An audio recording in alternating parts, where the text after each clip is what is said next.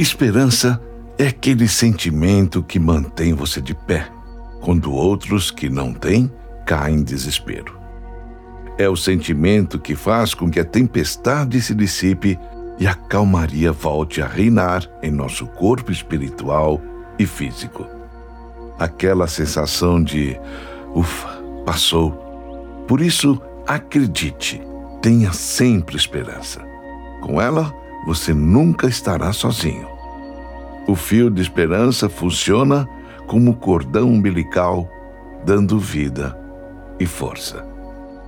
Não desista, não entregue os pontos. Fique firme no caminho, que só assim você conseguirá se desenvolver.